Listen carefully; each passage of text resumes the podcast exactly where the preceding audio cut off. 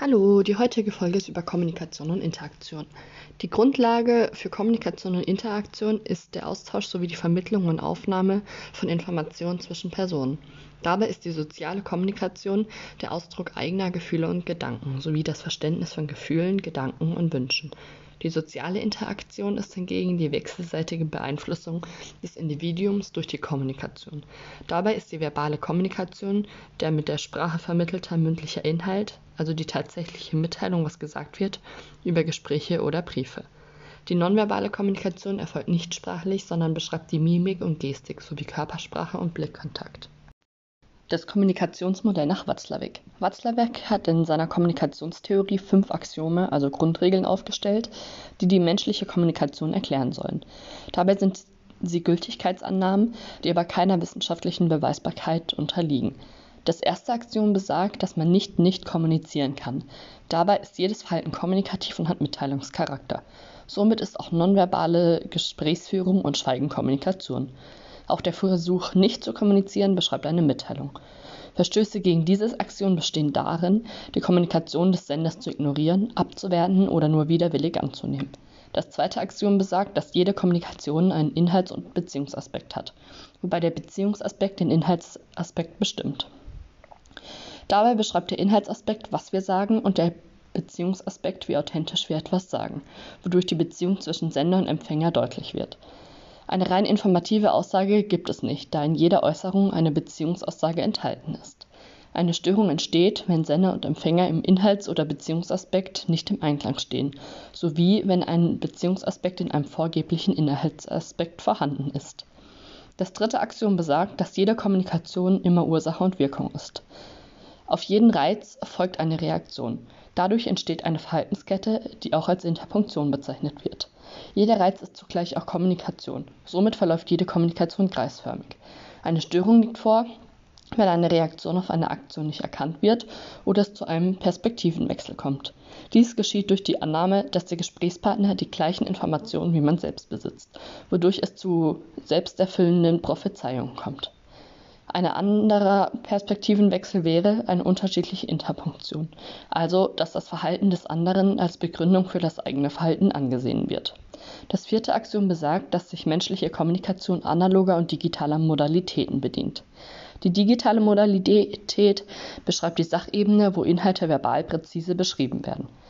In der analogen Modalität werden Inhalte mit Gestik und Mimik, also non- und paraverbal beschrieben.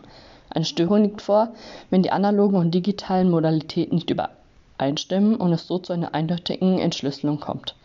Somit kommt es zu einer falschen Übersetzung, zum Beispiel durch Ironie oder Betonung. Die Folge davon können Paradoxien oder Doppelbindungen sein. Eine Paradoxie sind Botschaften, die sich widersprüchlich sind oder wenn etwas gefordert wird, was in der Situation nicht gezeigt werden kann, weil es dann nicht mehr dem entspricht, was gefordert wurde. Dadurch geraten die Gesprächspartner in Situationen, die unlösbar sind. Doppelbindungen sind verbal geäußerte Inhalte, die gleichzeitig dem nonverbalen Beziehungsaspekt widersprüchlich sind.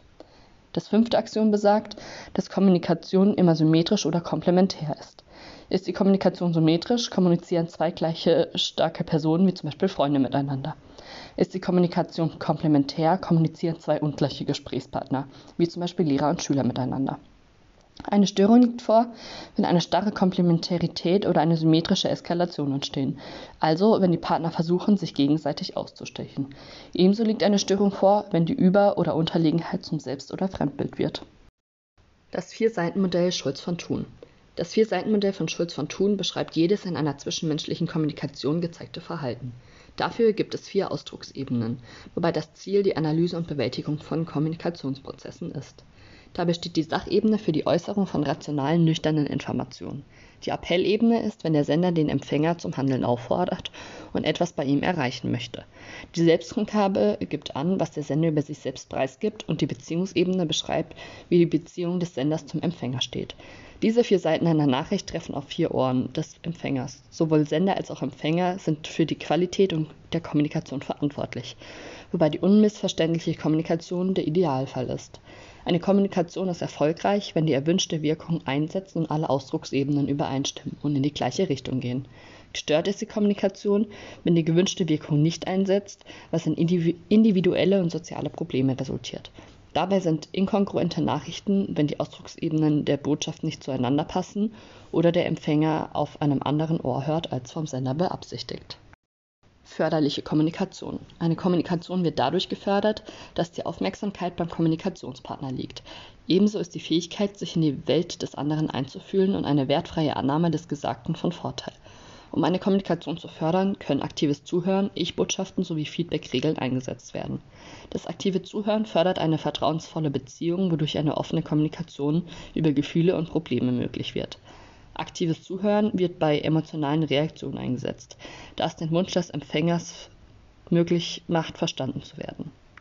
Somit wird animiert, eigene Lösungen zu finden. Durch Ich-Botschaften wird eine Äußerung über die persönlichen Gefühle und Bedürfnisse möglich. Ich-Botschaften starten immer mit dem Pronomen Ich. Die Vorteile sind, dass der Partner erkennt, was in einem vorgeht und keine Verteidigungshaltung oder Abwehr des Empfängers entsteht. Sie fördern zwischenmenschliche Beziehungen, da keine negative Bewertung des anderen entsteht.